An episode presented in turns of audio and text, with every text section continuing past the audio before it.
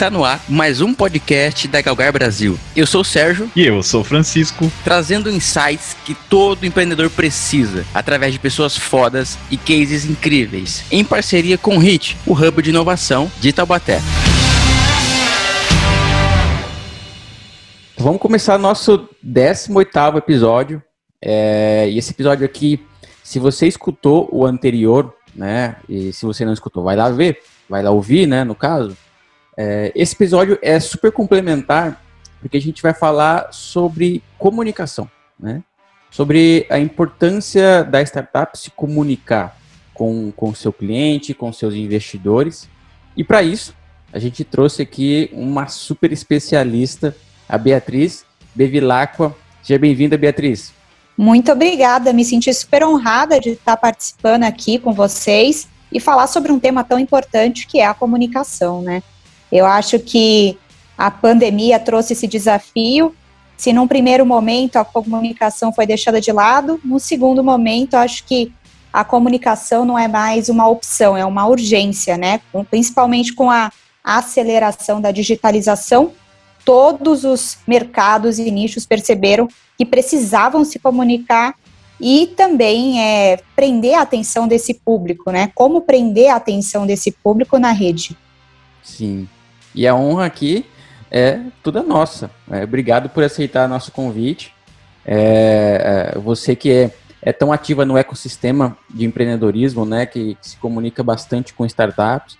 Eu confesso, quando eu vejo uma matéria em algum jornal falando de startup, eu já sei que é você você está super ativa dentro do ecossistema, né? Aí participando como, como uma das melhores jornalistas, a melhor jornalista, né? Comunicadora de startups, é, nomeada pela Best Startups, né? Muito obrigada mesmo. Eu me sinto super honrada de participar, de poder colaborar, de dar insights aí para todo mundo. É, eu sou mentora também de comunicação, ajudo muito nessa parte de Será que é o momento certo para aparecer na imprensa? Todo mundo quer aparecer. É. Mas será que. É, eu acho que essa é a grande questão, né? Sim. Estou preparado para sair? Meu modelo de negócio está validado realmente? Acho que é uma das grandes dúvidas que surgem também de muitos empreendedores. É, e eu acho que, assim, é, é, é bastante sobre isso que eu quero abordar com você aqui hoje, Beatriz. É, e se você que está escutando tem uma startup, se você é empreendedor, né, ou se você quer saber o momento ideal né, para expressar, eu acho que assim esse podcast ele vai te ajudar com essas dúvidas, tá? Eu vou buscar aqui trazer algumas dúvidas que me foi compilada para Beatriz ajudar a gente, né? Tanto eu como empreendedor, também como como advisor de algumas outras startups que me perguntam, né? Mas eu acho que o tema central vai ser esse, né?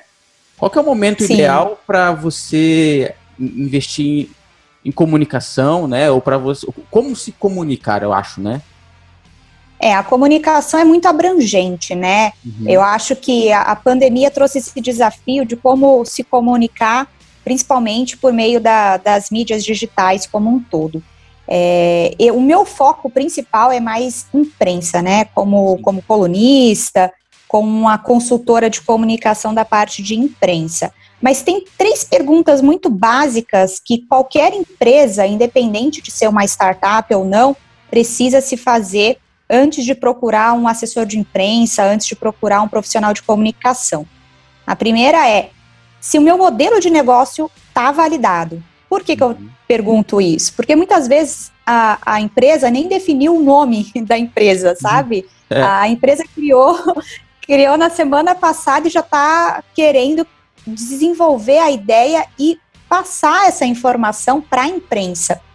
Mas é muito importante que você já tenha validado, porque se houver qualquer tipo de, de mudança de nome, de estrutura, é, se você pivotou o seu negócio e vai voltar depois a falar com a comunicação, procurar a mídia, fica um pouco assim poxa, mas já mudou é. o seu modelo? Você nem está preparado. E também tem muito questionamento por parte da imprensa, né? Eles vão perguntar que números vocês têm, é, quantos clientes vocês já impactaram, quanto de faturamento vocês já tiveram. Então, a própria imprensa ela vai saber filtrar. Então, antes de você procurar, é bom que você já tenha feito a lição de casa de estar tá com o modelo de negócio bem formatado. É porque eu acredito que a, após esse trabalho de imprensa feito, eh, tem-se um número, um resultado até interessante para a empresa, né? A, a imprensa ela tem, um, ela tem um poder muito forte de levar a marca da, da empresa, né? Totalmente. Ela gera muito mais é, credibilidade, né? Porque uhum. a pessoa que está vendo aquela, aquela informação, ela sabe que passou por um filtro jornalístico. Uhum. Não foi um espaço pago como um espaço publicitário que a, a, a, simplesmente se paga um espaço dentro dessa mídia para estar tá ali. Não, quando é um espaço jornalístico, tem uma apuração por parte do jornalista. Então, não está ali por acaso. Então, é, ajuda muito a dar credibilidade para a imagem dessa, dessa marca, dessa empresa. E a segunda pergunta é: tenho tração e números expressivos para compartilhar? Que vai muito daquilo que eu falei. Se eu uhum. tenho dados, se eu tenho números, porque o jornalista, ele é um bicho curioso. Ele vai te fazer várias perguntas, vai perguntar tudinho sobre tudo. Então é bom que você tenha lá tudo separadinho para quando ele perguntar, você mostre que de fato você não é só mais uma espuma, você de fato uhum. veio com muita força. Tenho que falar, né? Tenho que mostrar ali, tenho que agregar também. Sim, exatamente, exatamente. É, esse que é o desafio, porque assim, é, eu mesmo, como jornalista, colunista na Folha de São Paulo também agora, eu recebo muitos e-mails, assim, é, de startups. E o, dá a impressão de que todo mundo virou startup. Todo mundo quer ser startup, todo mundo virou startup, até as empresas que não são startups. E aí o jornalista fica impaciente, ele fala: Nossa, de novo aquele e-mail, de novo. Eu quero ver algo diferente, entendeu? Ele uhum. tem essa necessidade de ter algo novo. Então, para você acionar o jornalista, tem que realmente valer a pena. E a terceira pergunta fundamental para fechar é: minha equipe está preparada para uma demanda massiva de imprensa? Hum. Por que que é, por que que essa pergunta é muito, muito, muito, muito mesmo importante? Às vezes o CEO está lá assim organizando uma estrutura interna, ele não tem tempo ou não tem um porta-voz oficial ali. Então, para que que você vai contratar uma assessoria de imprensa se você não tem nem uma equipe para isso. É bem é complicado. Muito... Teve, teve, um, tem um exemplo que aconteceu aqui na minha região semana passada. É, uma hamburgueria, eles fizeram uma promoção no dia do hambúrguer, né, que foi semana passada. Hambúrguer a R$3,90, né? Um hambúrguer gourmet, todo legal, bonito. E eles saíram pulverizando todos os canais, né? É, as mídias assim mais acessíveis para eles dessa promoção tal e não conseguiram atender a demanda, deu, deu um problema, deu um pau lá na operação deles e fez um, um efeito reverso. Sim. Quase falha a empresa de tanta gente Caramba. metendo pau, xingando, etc. Então, é, e agora tudo que acontece de erro, assim, é instantâneo, todo sim. mundo sabe. É, e é, é é. É, e tem, e, e, tem muito assim, por exemplo, teve uma, uma startup que eu lembro que eles iam sair na, na pequenas empresas, grandes negócios e tal, e eu até perguntei para eles, eu falei, gente, é, vocês estão preparados para um, uma demanda maior, né? Como é que tá o site? Está bem estruturado? Aguenta um tráfego maior e tudo? Eles falaram, não, tá de boa, tá tranquilo. Eu falei, gente, é porque assim, vai sair na pequenas empresas, grandes negócios, vai aumentar a audiência. Se vocês não estiverem preparados, vai cair, vai dar um, vai dar um retorno negativo. Não, tá tudo ok, tá tudo ok. O que, que aconteceu? No dia que saiu, teve uma sobrecarga, caiu, e aí me liga o jornalista e fala: Bia, então, o que aconteceu com o site? Então, os leitores estão entrando aqui para perguntar cadê o site, porque o site não está aparecendo. Então, e aí lá vai eu ligar para o pessoal e o pessoal falou: Nossa, então a gente está tentando resolver com a TI aqui, não sei o que tal. E nisso demorou, demorou umas duas, três horas para resolver. Nossa. E aí, assim, o impacto é muito negativo quando você não está preparado. Aí não é só o modelo de negócio, né? Uhum. É todo o sistema, a equipe, ter a equipe para responder as perguntas, ter a TI preparada para qualquer tipo de aumento ali de demanda de audiência, caso saia numa mídia muito grande. Então, todos esses detalhes são muito importantes para que você é, esteja de fato preparado para sair na imprensa. Então, assim, minha dica número assim, principal de todos é: não tenha pressa, faça resolva o seu né, o problema que vocês estão tentando solucionar. Pense no seu público, no seu objetivo. Depois que vocês estiverem consolidados, bem amarrados, tudo isso, aí sim é o momento da gente trabalhar com a imprensa. E chega bastante startups para você é, ainda ainda não prontos, né? Assim, sem produto validado. Chega bastante é, empreendedores querendo aparecer na mídia sem estar pronto ainda? Sim, é o que mais tem, assim. E o que muitas vezes acontece é, é assim, eu dou o direcionamento, eu falo, gente, vocês não estão preparados, não adianta insistir. Vocês podem até encontrar agências que vão fazer o trabalho para vocês, mas vai ser um tiro no pé. É melhor que vocês pensem, reflitam sobre isso, porque o mercado está borbulhando, né? Você vê aí é. as health techs, elas estão assim em todo gás, toda hora recebendo um aporte. E, e o que acontece é que às vezes ela, assim, muitas tiveram que se reinventar, muitas tiveram que é, aceleraram, cresceram e tudo, mas às vezes também não está pronta, sabe, para sair na, na imprensa. Então, eu acho que esse cuidado é muito importante. Quando procurar uma assessoria de imprensa, ver se eles terão também esse tipo de cuidado. E acho que uma outra questão que surge muito é a assessoria de imprensa, não é só releases, sabe? Uhum. Ah, eu quero uma assessoria de imprensa para fazer um release. É assim que, que as pessoas pensam. Um texto que vai divulgar para meio mundo. É importante entender qual é o seu público-alvo né? Qual é o tipo de informação, de conteúdo que o seu público-alvo consome. Porque às vezes sair na capa da revista X é, não é tão importante quanto tá, por exemplo, num, às vezes num site regional, uhum. sabe? Sim. Então, entender isso também, saber onde que, que tipo de conteúdo esse público consome, saber diferenciar é mais importante do que às vezes uma mídia grande, que você às vezes acha que está ali, que sair ali pode ser importante. Tudo depende daquilo que você quer, qual é o objetivo daquilo, né? Isso também é, esse é, no caso que você trouxe, é um papel é, que precisa ser feito por parte dos empreendedores, ou isso também pode partir de uma ação aí do consultor, ou do jornalista, ou do assessor de imprensa? Sim, de, deveria, assim, partir por parte do assessor, mas eu acho que todo empreendedor precisa ter esse feeling também para saber, sabe, onde que está o meu público-alvo, que tipo de conteúdo ele consome. Eu acho que todo empreendedor precisa ser um. É, precisa filtrar muito do conteúdo também que ele consome, sabe? Uhum. É, ser um curador de conteúdo, estar tá atento ao tipo de, de informação que chega, quais são essas notícias que saem, e até, por que não, ter uma aproximação com jornalista via LinkedIn. Já aconteceu muitas vezes de me procurarem via LinkedIn.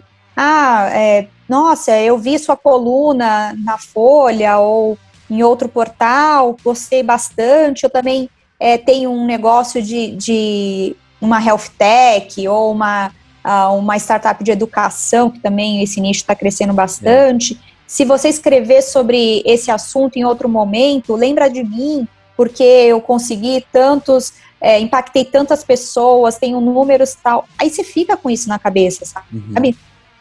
Então você, o empreendedor precisa ser um curador de conteúdo.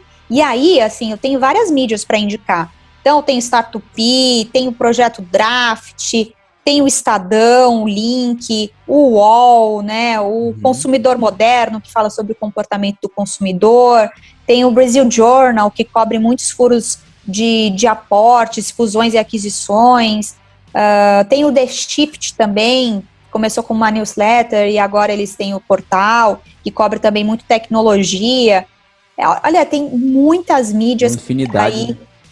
estão crescendo demais, assim, muito conteúdo bom, qualificado, que fala sobre, tudo sobre inovação. É e muito bom. Supor, vamos lá, eu tenho uma startup e eu, ah, sei lá, eu acho que eu preciso, né? Vamos supor que a pessoa que está ouvindo aqui a gente, ela, eu preciso, então eu preciso conversar com a Beatriz. É, a pessoa pode te abordar no, no, no LinkedIn? Pode. Como que funciona essa abordagem no jornalista? Eu pergunto porque eu também é, eu entendo a importância disso, né? E já trabalho com algumas umas frentes assim de, de propor para a pessoa até o momento para ela procurar a, a melhorar a comunicação dela e o relacionamento com a imprensa, Sim. né?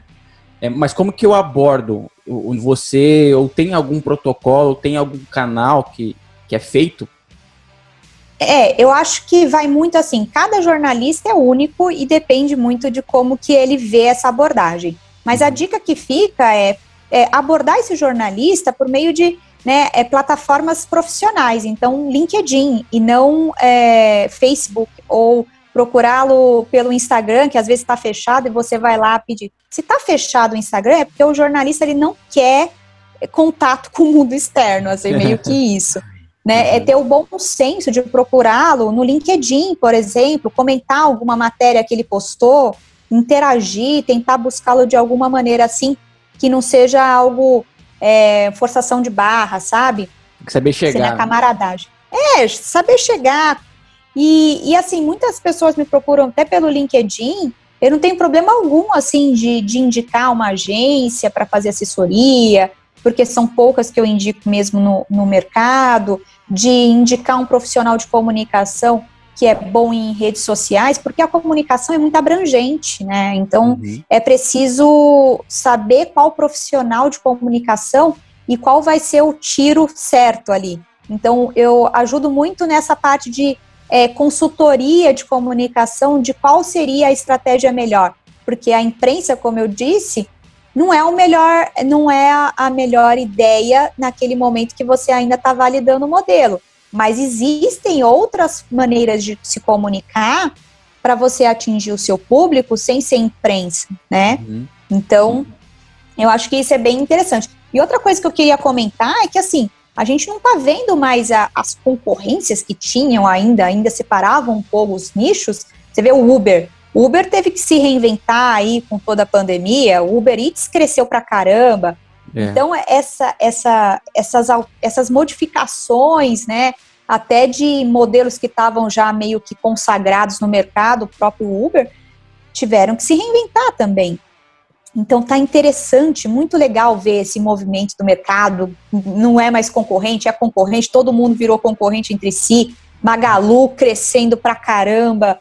E é, eu, assim, eu amo ver negócios é, liderados por mulheres crescendo, né? e a Magalu é um grande exemplo disso. É um exemplo, eu admiro também bastante a, a Magalu e, eu, a gente está vendo esse movimento cada vez mais forte, né? E, e eu queria eu queria perguntar para você assim, é, qual, no caso sobre comunicação em geral, né? Mas qual é o posicionamento assim ideal, ou se existe posicionamento ideal, é, quando a empresa ela vai falar de cultura, né? A cultura dela. É, é, a gente vê que isso está tá tendo bastante aderência, né? As pessoas elas estão interessadas em conhecer a cultura das empresas. A comunicação, no caso, ou um consultor, no seu caso, uma consultora de comunicação. Você também auxilia nesse, nesse papel, nessa expressão da cultura da empresa?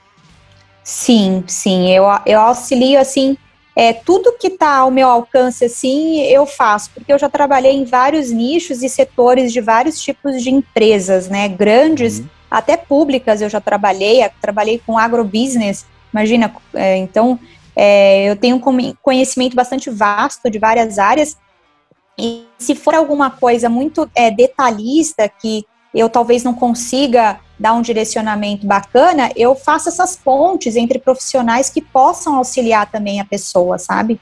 Uhum. E jornalista tem muito contato, né? Nossa, tem muitos contatinhos. eu acho que isso é o forte de um bom jornalista também, né? É uhum. saber fazer as conexões. Então, logo quando alguém me fala, Bia, você conhece tal pessoa? Conhece tal pessoa?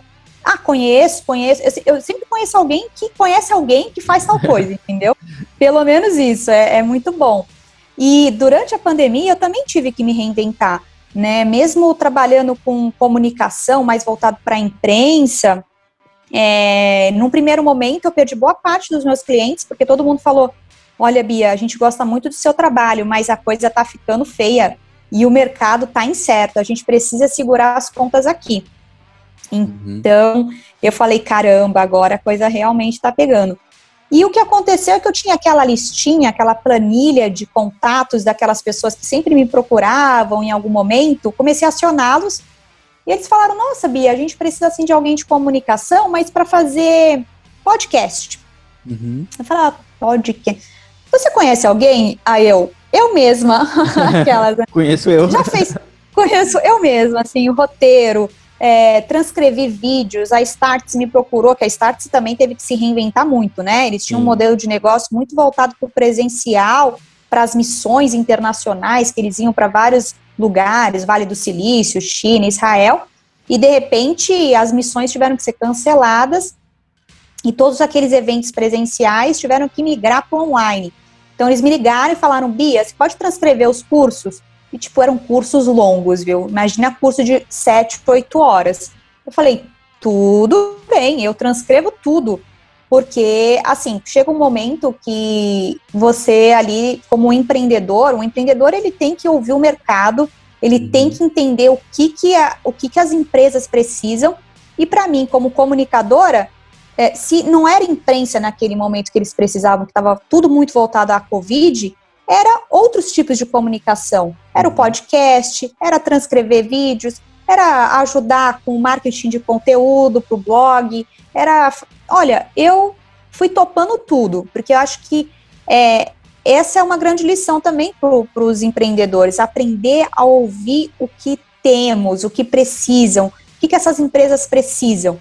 E naquele momento não era assessoria de imprensa, naquele momento era totalmente é, é, um, um, um áudio, uma plataforma para fazer uma redação, para ajudar com algo pontual, para fazer uma imersão em algum assunto também de comunicação interna. Então eu fui me reinventando, até que chegou assim o final do ano passado para o começo desse ano, assim, uma avalanche, assim, todo mundo querendo, assim, quero aparecer na mídia, quero não sei o quê, quero não sei o que lá. Todo mundo percebeu a importância da comunicação, né? É, sim. Porque se, se você não não se comunicar, você não vende, você não, você não é notado. E como captar essa, essa audiência num contexto de que todo mundo está com três, quatro telas abertas ao mesmo tempo, né? Que tá todo Verdade. mundo fatigado também, ninguém aguenta mais. Verdade. Ninguém aguenta. É, tem essa questão, né, que é, às vezes o empreendedor ele acha que é, vamos pegar um canal, um Instagram, por exemplo. Ah, é só fazer uma postagem ah, e tá tudo bem, tá tudo resolvido, né? Mas aí não, não. tem a, inteligência da comunicação por trás, né? Seja em Exato. qualquer canal, né? É a estratégia de comunicação, não é simplesmente a postagem, é a estratégia de. É como, por exemplo, um produto. Não é só o produto em si, mas como você vende aquele produto, né? Uhum. Então tem muito, tem muito isso. Tem uma, uma, uma empresa que fez lá uma casa flutuante em 2019 para 2020 o cara parecia que ele estava prevendo a crise, né?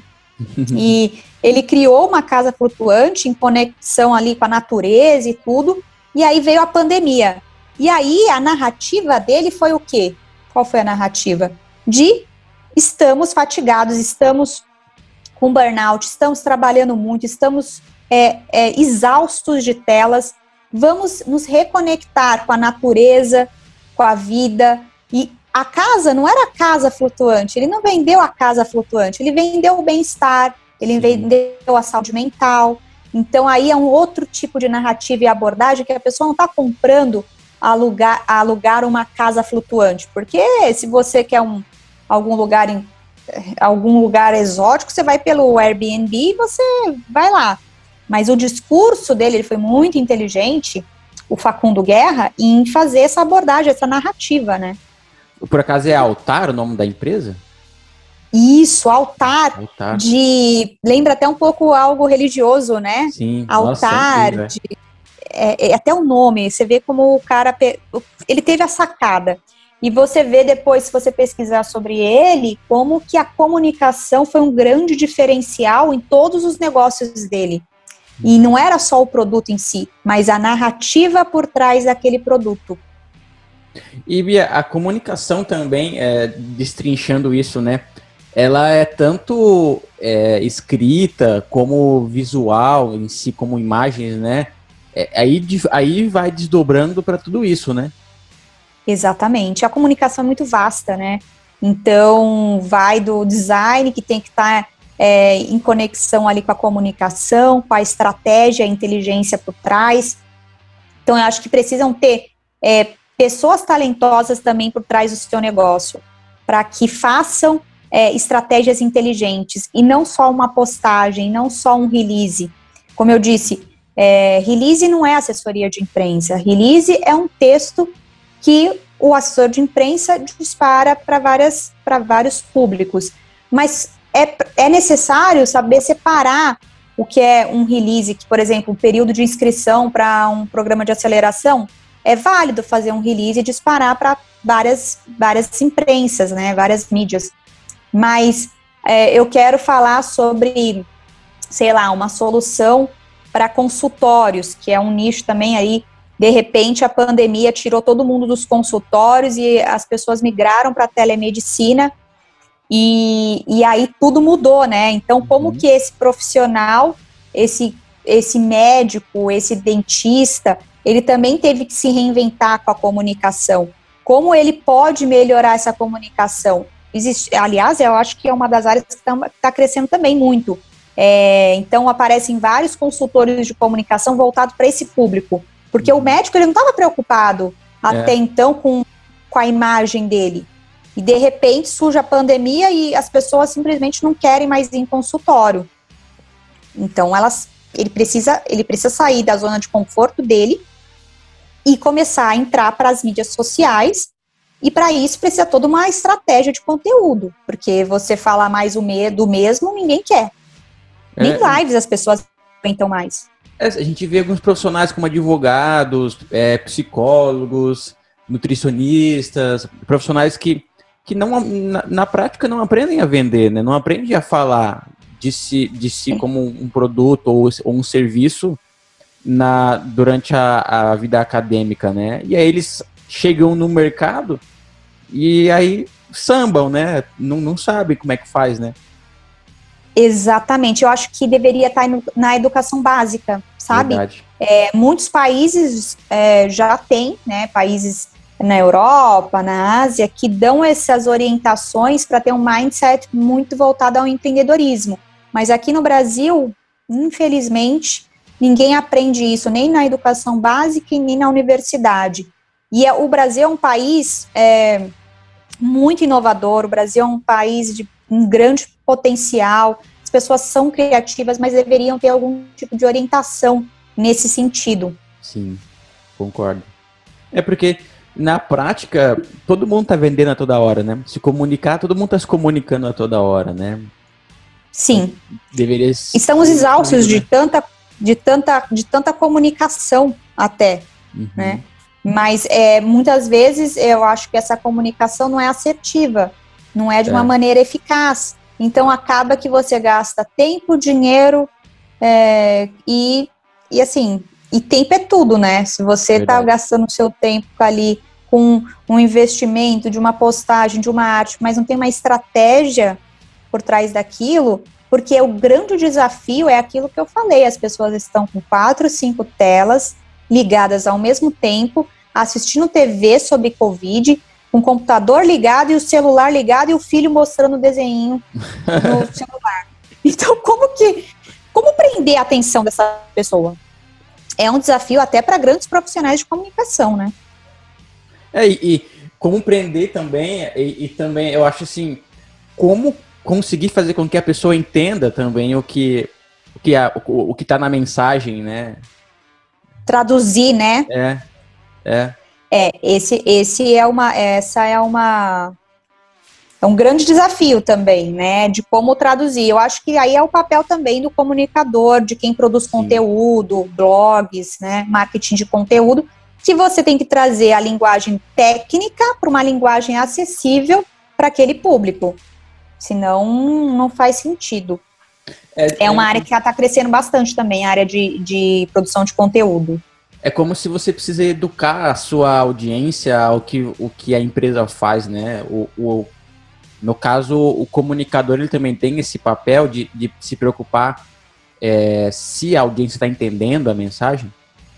Totalmente. Um, uma pessoa que realmente é, seja um profissional capacitado de comunicação, ele tem que olhar todos os variáveis ali para ver se a mensagem está chegando corretamente. Entendi. É, é, uma, é uma missão e tanto, né?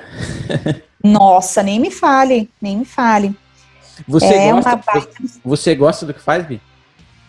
Eu amo o que eu faço. Desde muito cedo eu era uma, uma criança muito curiosa. Eu era a Zequinha, sabe, do Castelo Ratimbom? Por quê? Por quê? Porque era, era muito aquilo. Eu era uma criança muito curiosa, tinha muita vontade de saber tudo sobre, sobre tudo que acontecia no mundo. E quando eu fui escolher a minha profissão e falei para os meus pais, eles ficaram muito tristes, que eles queriam que eu fosse advogada ou médica ou sei lá o que, engenheira. Engenheira nada a ver. É, exata sempre tive uma baita dificuldade. Advogado, eu acho que não ia dar certo, porque eu sou muito justiceira. e, e medicina, eu sou um pouco hipocondríaca, então ia ficar pensando em doença, ia dormir pensando em doença. Então, assim, uma pessoa que é curiosa, que tem vontade de conhecer sobre tudo, só teria uma escolha: jornalismo, comunicação. E aí eu fui estudar em Londrina, no Paraná. Foi foram os melhores anos da minha vida. E morei na capital paulista durante bastante tempo. Trabalhei para Google, trabalhei para grandes empresas. E depois eu fui para São José, que foi a cidade que eu realmente me apaixonei, que tem todo o ar ali tecnológico e também ao mesmo tempo tem, a, tem, a, tem os parques. É, olha, eu sou apaixonada por São José dos Campos, não quero sair daqui por nada. tá difícil achar alguém que não gosta daqui. é, a região do Vale do Paraíba me encantou, então assim é. É, conseguiu conciliar natureza, tecnologia, próximo ao litoral, próximo ao aeroporto de de Cumbica e as montanhas, né? Então, o que, que eu posso esperar de um lugar desse? E o Brasil, né? Muita gente reclama do país, mas olha, eu acho que o Brasil tem potencial aí é, para ser um grande país. A gente teve o um marco legal das startups recente, que ficou muito aquém do aquilo que a gente esperava. É verdade. Mas já é algo, já é algo, já estamos caminhando, né? É, já estamos falando disso, então já é uma evolução, né? Sim. Bia, e para a gente ir fechando, é, eu sempre gosto de pedir assim para os nossos convidados dar aquela, aquela dica matadora assim para quem está escutando e para quem sempre fica até o final é, ouvindo o nosso bate-papo assim. Normalmente ela espera essas dicas, né? Então você aí como uma, uma, comunicadora nata, vocacionada na profissão, é, é uma empreendedora aí que já tem uma experiência um currículo fantástico. O que, você pode é, falar para esses empreendedores que estão escutando a gente, para que essas pessoas possam é, se nutrir, né, do Sim. conceito do que é comunicação, da importância disso e do momento certo para investir nisso? Eu acho que ser o curador de conteúdo que eu, que eu mencionei várias vezes durante esse podcast é importantíssimo. Você está atento a tudo que está acontecendo no mercado para fazer o filtro. Isso envolve comunicação. E acho que assim, a narrativa de como você vai construir essa história também é muito importante. Então, não é só o que você vende, mas como você quer passar essa mensagem para o seu público. Eu acho que é fundamental você ter, ter essa história, essa narrativa muito bem amarrada para que você construa um legado, né? E, claro, ser um, um, futurista, né? Por isso que eu falo que tem que ser um curador de conteúdo, porque você tem que estar tá vendo lá na frente. E se você consome conteúdo, e principalmente consome conteúdo que o seu cliente consome, você vai ter insights muito melhores para construir projetos muito maiores com grandes potenciais. Fantástico! Ó, até eu vou anotar essa aqui que eu estou precisando. Acho que é isso. E Poxa. agradeço demais, assim, é, o convite, fico à disposição. Imagina. Meu LinkedIn é Beatriz Bevilacqua e fico à disposição para ajudar vocês, para dar insights aí. E, sei lá, às vezes mandar até um, um, uma, um roteiro ou um link de alguma notícia que possa ajudar você a ter um insight sobre determinado negócio. Como eu consumo muito muita informação e eu leio notícias em todas assim, de todas as partes do mundo, isso pode ajudá-los também. Poxa, que bom, fico feliz aí com a sua exposição. É, foi uma, foi um, uma honra ter, ter esse bate-papo com você, Beatriz. Eu acho que agregou bastante valor, tanto para quem ouve, ouviu o último podcast, que a gente falou um pouco sobre como medir né, as métricas e tudo mais. Eu acho que tudo começa com a comunicação, a frente, né? A primeira, primeiro contato. Tudo é comunicação. Cliente, é. Então, poxa. Tanto para o bem quanto para o mal. É. pode, pode ser o maior acerto do seu negócio e pode ser o maior tiro no pé também. Por, Por isso, isso, que é, que é preciso cuidado. Importante ter alguém que conheça, né? Que saiba o que fazer. Sim. Agradeço demais e fico à disposição aí para a gente um novo bate-papo, se trazer alguma pessoa aí de comunicação para a gente falar também, duas, três pessoas aí. Legal, um bate-papo fazer legal. sim, fazer sim essa, essa roda, essa discussão que acho que é super válido é, até porque, como você mesmo falou no começo, né? Não é mais uma opção, né? Não, não é. Opção, é.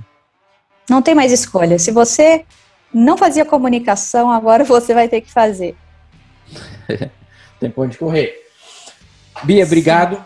É, Para você que escutou até aqui, um, um, também fico muito feliz em ter você com a gente em todos os episódios. Se você é a primeira vez que está escutando aqui, vai lá, galgar.org conhecer também um pouco mais do trabalho da Bia, né? Você pode ir no LinkedIn dela, que ela acabou de falar. O meu é Sérgio da Silva. Então, estou aí à disposição, Galgar também. E foi um imenso prazer estar conversando com, com a Beatriz aqui hoje. Obrigado, Beatriz. Muito obrigada. É isso aí. Tchau, tchau, pessoal. Até a próxima. Tchau, tchau.